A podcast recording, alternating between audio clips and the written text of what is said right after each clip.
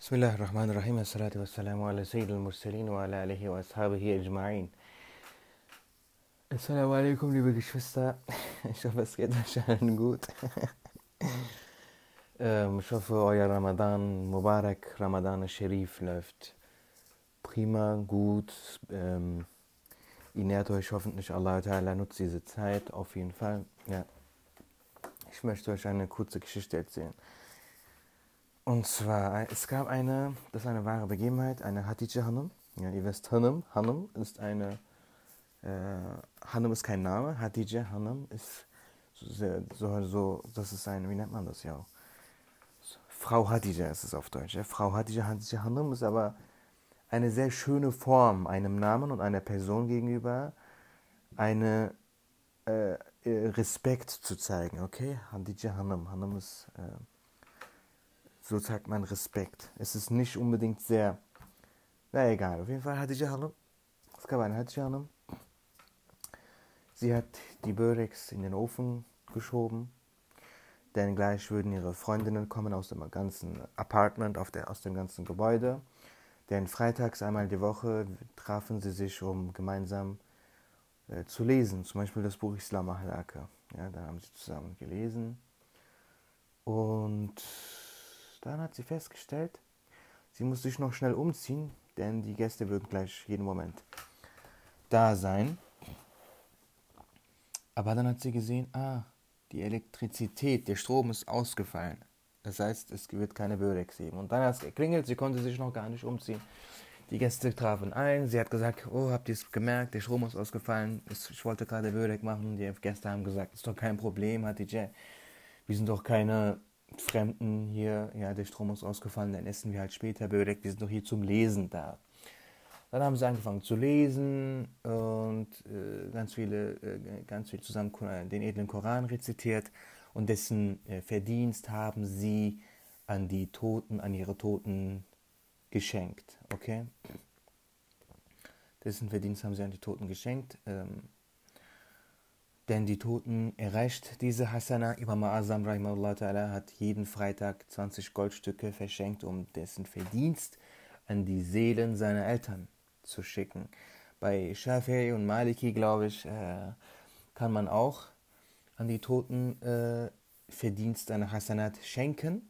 Ja, aber ich glaube, das geht nicht bei Gottesdiensten, die man körperlich selbst verrichtet, wie zum Beispiel das Rezitieren des edlen Korans. Ähm, da gibt es aber auch einen Weg, wie man das trotzdem machen kann. Mit einer gewissen Absicht geht das dann trotzdem, sodass man nicht diesem äh, Verbot irgendwie verstößt. Aber ähm, genau, was genau, genau, genau. Wenn man diese Hasanat schenkt, dann äh, vermindert sich die eigene Hasanat nicht. Das heißt, du gibst Sadaka und sagst, ich schenke dessen Verdienst. Jetzt, jetzt habe ich Verdienst gewonnen, jetzt habe ich Hasana gewonnen ich schenke diese Hasana, ich schenke dieses für diese, diesen Gewinn, diese gute Tat, meinem verstorbenen Opa zum Beispiel. Dann wird es ihm zugeschrieben, als hätte er es getan. Und bei dir wird das nicht vermindert. Das ist krass. Das geht natürlich auch bei Lebenden. Ja? Zum Beispiel, wenn du mir jetzt gerade zuhörst, wenn du Muslim bist und mir gerade zuhörst, hiermit schenke ich dir all meine guten Taten. Egal wer du bist. Und inshallah wird dir das hier zugeschrieben. Das ist all meine guten Taten. Das ist heftig. Also okay, naja, äh, man kann sie natürlich an alle Muslime der Welt schenken. Ja, das ist, was, das ist etwas Großartiges. Ja, ich gehe. Entschuldigung, das ist, gehört sich jetzt gar nicht in einen Podcast, oder? Aber ja, es ist Ramadan. genau, und dann haben sie gelesen und dann haben sie gesagt, und wie geht's deinen Kindern? Und dann hat DJ gesagt, ja, meine, meine, meine Gelin, ja, meine, wie nennt man das auf Deutsch? Meine Braut, nee, nicht Braut. Die, die, die, die, die Frau, die seinen, die ihren, die ihren Sohn geheiratet hat, ja, sagt sie ja, meine Schwiegertochter geht's, ah, Schwiegertochter, Schwiegertochter geht's richtig gut. Ja, also mit so einem Sohn wie meinem kann man auch nur glücklich sein. Mein Sohn verwöhnt sie richtig. Und da mussten die anderen lachen und haben gesagt, hatte ich, ich glaube, du bist ein bisschen neidisch, du kannst deinen Sohn nicht teilen, kann das sein? Und dann musste der eine ganz viel lachen. Da haben sie gesagt, Parkese, wieso lachst du jetzt so viel? So witzig war das jetzt nun auch nicht. Und dann hat die Parkese erzählt. Er hat gesagt, ich musste an eine ähm, Freundin von mir denken. Ich muss an eine Freundin von mir denken, Sie hat mir erzählt, dass sie ähm, jemand, sie ist selbst eine sehr gute Muslima, eine praktizierende gute Muslima, ja, ihr Mann ebenso, ja, die sind auch total glücklich miteinander, aber die Familie ihres Mannes ist nicht so wie ihr Mann. Die Familie ihres Mannes ist halt etwas ähm, so zu liberal, so ein bisschen, sie machen sich lustig über religiöse Dinge. Sie machen sich lustig, wenn sie betet und so weiter. Und immer wenn sie da ist, bekommt sie Sprüche zu hören, sondern sie verletzt. Und sie sagte eines Abends, eines Abends habe ich mit ihr gesprochen und ich habe sie gefragt, wie es ihr geht. Dann hat sie erzählt, eines Abends wollten sie wieder äh, zu seinen Schwiegereltern. Sie wollte nicht mit natürlich, denn sie würde wieder irgendwas hören und dann, jetzt, dann, würde, dann wäre sie wieder traurig. Aber dann wurde sie gezwungen, sie musste dann am Ende, dann waren sie da. Und ihr Ehemann hat eine Verwandte, die war auch anwesend an diesem Abend. Ihre Schwiegermutter hat diese, diese Verwandte, ihre Nichte oder so auch gerufen. Diese, diese, diese, diese Nichte, diese Frau, die Verwandtin ihres Mannes, die auch an diesem Abend dort anwesend war, sie hat mit ihrem Ehemann sehr große Probleme. Ihre Ehe ist sehr, sehr unglücklich. Ihr Mann arbeitet nicht. Sie muss arbeiten. Ihr Mann verzockt das ganze Geld. Ihr Mann verzockt das ganze Geld. Und er schlägt sie auch. Ja. Das sind beides Menschen, die haben nichts mit der Religion zu tun. Kein Gebet, keine Gottesfurcht, kein Glaube an das Jenseits, kein Glaube an die Abgabe, an das Ablegen des, ähm, von, an das Ablegen von Rechenschaft am jüngsten Tag für die eigenen Taten. Ja. Sie übernehmen keine Verantwortung in dem Sinne. Sie fürchten, sie haben keine Gottesfurcht. Ja. Und dann kommt sie zu mir, sagt sie, ja, sie kommt zu mir, sie in dieser Lage, ja, die sie in so einer miserablen Ehe ist, ja, in der sie so unterdrückt wird, kommt sie zu mir, weil ich religiös bin, sie, ausgerechnet sie, und sagt zu mir, ah, ist das die Unterdrückte? Und sie sagte, ich war in dem Moment einfach nur baff. Du wirst von deinem Mann geschlagen. Du musst arbeiten. Er verzockt dein Geld und du nennst mich, weil ich bete und Kopftuch trage, und weil ich meinem Mann gerne diene und weil ich lieber meinem Mann Tee serviere als einem fremden Chef, unterdrückte. Ja. Er sagt, und sie sagte, aber, in, aber im zweiten Moment dann, im zweiten Schritt dann habe ich schnell verdaut und ich habe einfach nur Mitleid mit ihr gehabt und ich habe nicht geantwortet. Dafür war ich mir zu schade, das hätte auch keinen Sinn. Mit, mit solchen Menschen kann man gar nicht reden. Ja? Hab, ich habe einfach Mitleid mit ihr gehabt und das war's. Ja. Diese Geschichte wollte ich mit euch teilen. Ich finde sie sehr cool. Die Pointe ist klar, ne? die Prämisse ist klar, die Lehre, die Botschaft der Geschichte ist klar. Wir müssen dankbar sein für die Werte des Islam, für die Gebote und Verbote des Islam. Ja, der Westen äh, kann uns auslachen oder kann uns äh, als konservative Rückständige betrachten, wie sie wollen. Ja, eine Frau ist es, die eine Wohnung zu einem Haus, zu einem Heim macht. Eine Wohnung sind am Ende nur vier Wände.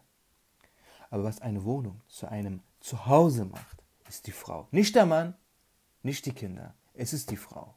Das muss man mal hier auf den Punkt bringen. Natürlich spielen sie auch eine Rolle. Alleine könnte sie das nicht machen. Ohne sie geht das auch nicht. Aber sie ist das Bindeglied. Sie ist das Herzstück. Sie ist die Krone des Hauses.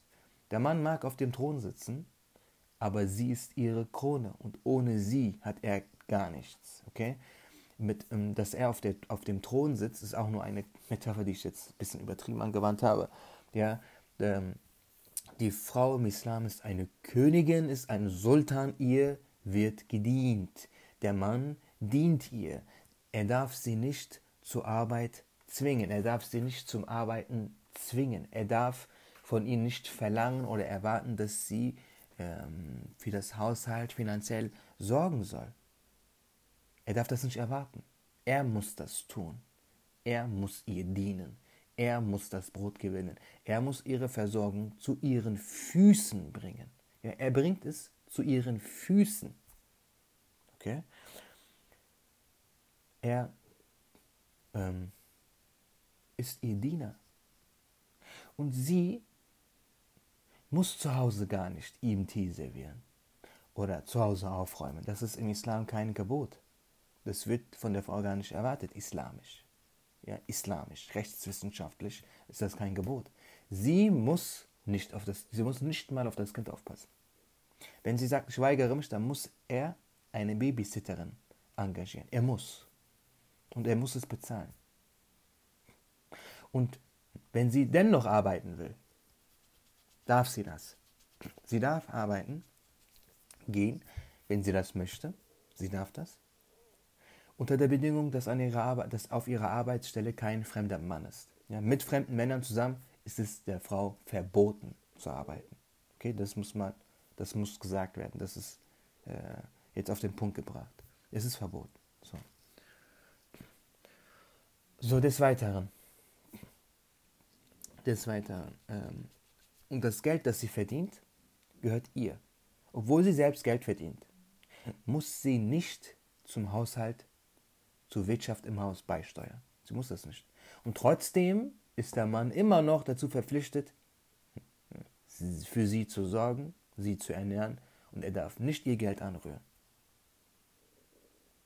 Ja. Obwohl sie sich mit ihrem eigenen Geld vielleicht alles leisten könnte. Das ist bezüglich dessen, was man, was sie alles darf. Also, wenn man das in Betracht zieht, dann sieht man, dass die Frau im Islam etwas sehr Wertvolles ist. Jemand ist der Mann, der, dem der Mann dient. Also wer sitzt hier wirklich auf dem Thron? Also wer sitzt hier wirklich auf dem Thron? Das ist ja eigentlich die Frau. Aber Frauen im Islam seit jeher, über Jahrhunderte hinweg, haben sie ihrem Mann sehr gerne gedient. Haben sie ihm sehr gerne seinen Tee serviert. Haben sie sehr gerne zu Hause ähm, aufgeräumt und das Haus sauber gemacht und auf das Kind aufgepasst. Denn sie ist Ehefrau, denn sie ist Mutter, denn sie ist Herrscherin des Hauses, sie ist Rabbatul Bayt. Das tut sie und das hat sie getan, die Frau im Islam, immer, seit über Jahrhunderte, als Geschenk an ihren Mann. Ja, das nennt man Ihsan. Ihsan. Sie hat es als Ihsan getan, also ein Geschenk. Sie gibt es, sie zahlt es nicht, sie steuert nicht bei. Ja, wenn die Frau sich um das Haushalt kümmert, dann bezahlt sie hiermit nicht ihre Schuld. Sie schenkt es. Das ist ein Geschenk. Ja, sie muss das nicht. Niemand darf das von ihr erwarten. Sie muss auch nicht kochen. Wenn sie das tut, dann ist es ihr Geschenk. Dann ist das so, weil sie aus gutem Hause kommt, weil sie wohl erzogen ist, weil sie eine noble Natur und ein edles Verhalten besitzt und eine feine und feine Charakterzüge und ein schönes Herz und eine wundervolle Seele. Ja, deswegen tut sie das. Damit zeigt sie diese Eigenschaften. Damit zeigt sie, dass sie ihrer Krone auch würdig ist. Ja? Und sie tut das gerne für einen Mann, der auch für sie so viel aufopfert, der für sie schuftet, der für sie schwitzt, der für sie arbeitet. Sie zeigt damit ihre Dankbarkeit und dass sie das anerkennt. Das ist etwas Wundervolles. Sie macht eine Familie zu einer Familie. Sie ist die Mutter und sie ist die Ehefrau und sie ist die Königin zu Hause. Wenn die Frau nicht zu Hause diese Rollen übernimmt, als Geschenk, was sie nicht muss, aber, aber wenn sie das nicht tut, dann wird das soziologisch fatale Konsequenzen haben. Die Universität auf der ich studiere, hat eine Studie unternommen. Ich werde nicht in die Details eingehen. Es ist eine sehr umfangreiche Studie, in der ganz viele verschiedene Szenarien, in denen ganz viele verschiedene Variablen auch immer umgetauscht worden sind, verändert wurden und alle wurden durch, alle sind durchgegangen, alle Szenarien wurden durchgegangen. Es wurde alles er fragt alle Umstände, wenn das. Es wurde am Ende herausgefunden, dass der Mann nur dann glücklich ist, wenn er arbeitet. Mindestens 30 Wochen die Stunde. Darunter wird er nicht glücklich. Darunter wird er nicht glücklich. Er muss mindestens 30 Wochen die Stunde, 30 Stunden die Woche arbeiten.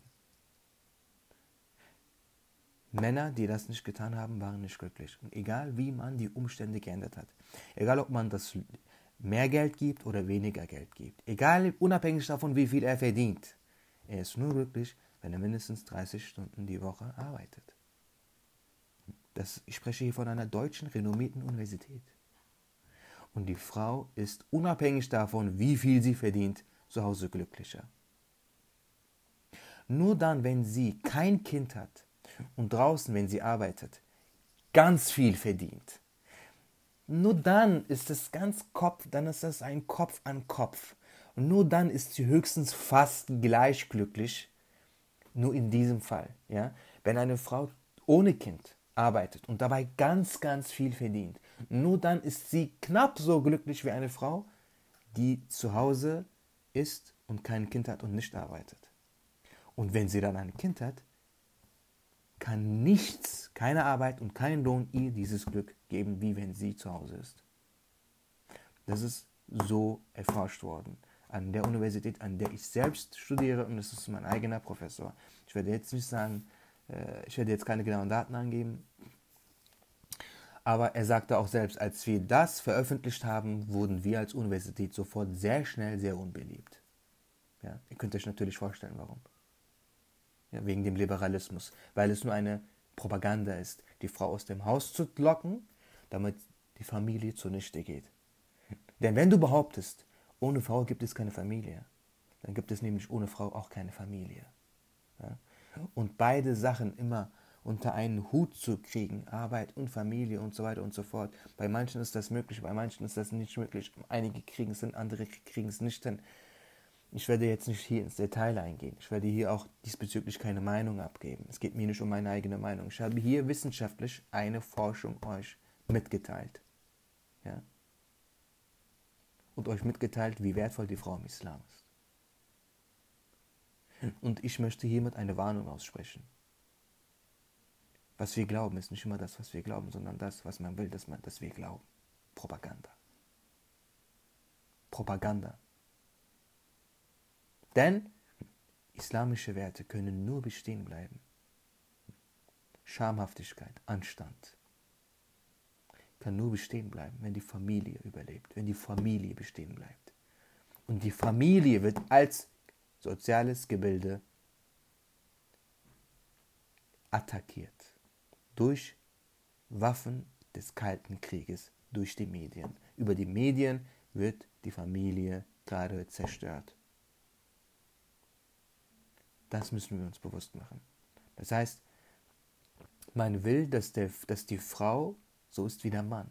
Denn der Mann ist nur glücklich, wenn er autonom ist, wenn er selbstständig ist, wenn er sieht, okay, ich erfülle eine Funktion, ich ernähre die Familie, ich arbeite, ich schufte.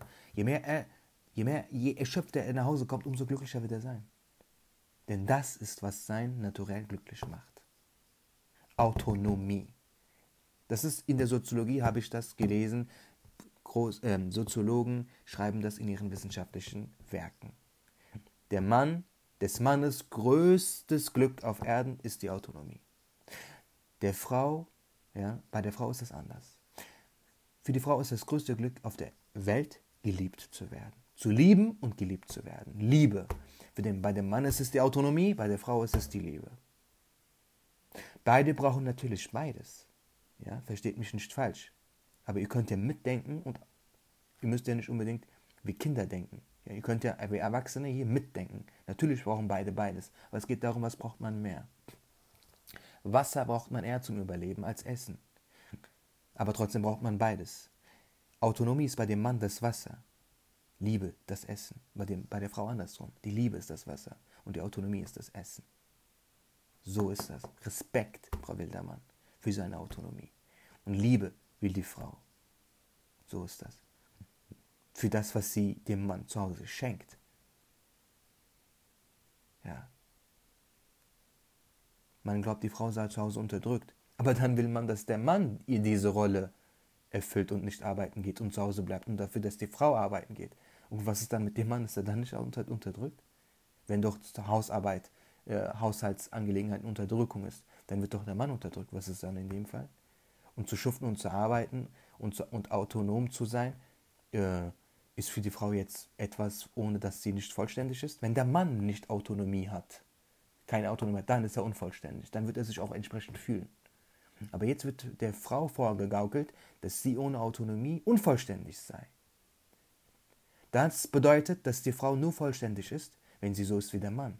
Und genau das ist die wahre Beleidigung der Frau, denn sie ist so wie sie ist, wundervoll und wunderschön und vollständig und ganz. Sie muss nicht so sein wie der Mann. Das heißt, indem sie sagen, die Frau wird unterdrückt, sie darf auch arbeiten gehen. Sie, sie muss auch arbeiten gehen. Eine gute Frau ist stark und arbeitet selbst ist die Frau. Genau dadurch verlangt man, dass sie so wird wie der Mann. Und genau dadurch sagt man, dass sie als Frau, so wie sie ist, unvollständig ist. Denn sie darf ja arbeiten. Sie darf ja auch autonom sein. Aber hier wird erwartet, dass sie so ist wie der Mann. Dabei wurde wissenschaftlich, also in der Soziologie ist das äh, fest, in den Werken, in die ich gelesen habe, der Mann braucht Autonomie, die Frau braucht Liebe am allermeisten. Und wenn sie zu Hause arbeitet, zu Hause die Haushaltsangelegenheiten macht, dann, weil sie es ihm schenkt. Und weil sie das Herzstück der Familie ist und ohne sie die Familie nicht bestehen kann. Das bedeutet nicht, dass der Mann keine, nicht zu Hause helfen soll. Im Gegenteil. Im Gegenteil. Das soll er auch tun. Auch als Geschenk. Und wenn sie das nicht tut, muss er das sowieso tun. Aber genau das wäre dann äh, sehr gemein. Also nicht gemein, aber das wäre dann sehr schwer für den Mann. Und ne, ihr könnt ihr euch sowas vorstellen? Nein. Deswegen, äh, das habe ich jetzt auch nochmal angesprochen. Interessant. 22 Minuten geht jetzt, der, äh, geht jetzt diese Podcast-Folge. Ich hoffe, ich frage mich echt, wie wer das alles, wer sich das alles anhört, wer das ja, ihr könnt euch mal melden, so, das würde mich mal freuen, weil gefühlt so, gefühlt, gefühlt denke ich mir, wer, wer, wer ist da überhaupt jemand so? naja, nee, aber nee, ich habe schon einige Danksagungen bekommen, ich will jetzt nicht so undankbar sein. Es haben mir schon einige geschrieben, dass dieser Podcast sehr erfolgreich sei, für, also dass sie ähm, äh, dass dieser Podcast ihnen sehr viel Erleichterung schenkt, dass sie ihnen gut tut, dass, sie, dass das für sie eine Bereicherung ist und sie haben, das auch, sie haben das auch anderen empfohlen. Ja. Auch auf Instagram, ja, wenn du mir nur auf YouTube folgst oder auf Spotify oder sonst wo, äh, Apple iTunes, dann wir, wir haben auch, wir sind auf Instagram auch aktiv, wir sind vier, wir sind vier an der Zahl, ja, Perlen des Lichts ist, äh, besteht aus vier Mitgliedern. Wir sind alle ambitionierte Muslime, die ist, für die es eine Ehre ist, für die euch Muslimen, uns allen als muslimische Community zu dienen. Ja? Und wenn du uns anderweitig folgst, dann, ja, jetzt kannst du, also wir sind auch auf Instagram sehr aktiv. Dort halte ich auch äh, Livestreams. Ja, Perlen des Lichts gehört nicht mir. Ich bin einfach nur die Stimme, die einfach kommuniziert. Ich überbringe die Botschaft. Und wir ähm, sind auf Instagram aktiv und ich halte dort auch Livestreams. Genau. Okay. Ähm, ja, leist, hinterlass doch, wenn du auf YouTube bist oder wenn du auf Apple iTunes bist oder keine Ahnung, ob man auf Spotify auch äh, bewerten kann. Hinterlass doch bitte, eine Bewer Bewer Bewertung. Das würde Perlenlicht stärken, pushen, mehr Leute würden zuhören. Und das wollen wir doch alle. Mehr Leute, mehr Menschen, mehr Muslime sollen sich das anhören. Inshallah. Massalam, assalamu alaikum.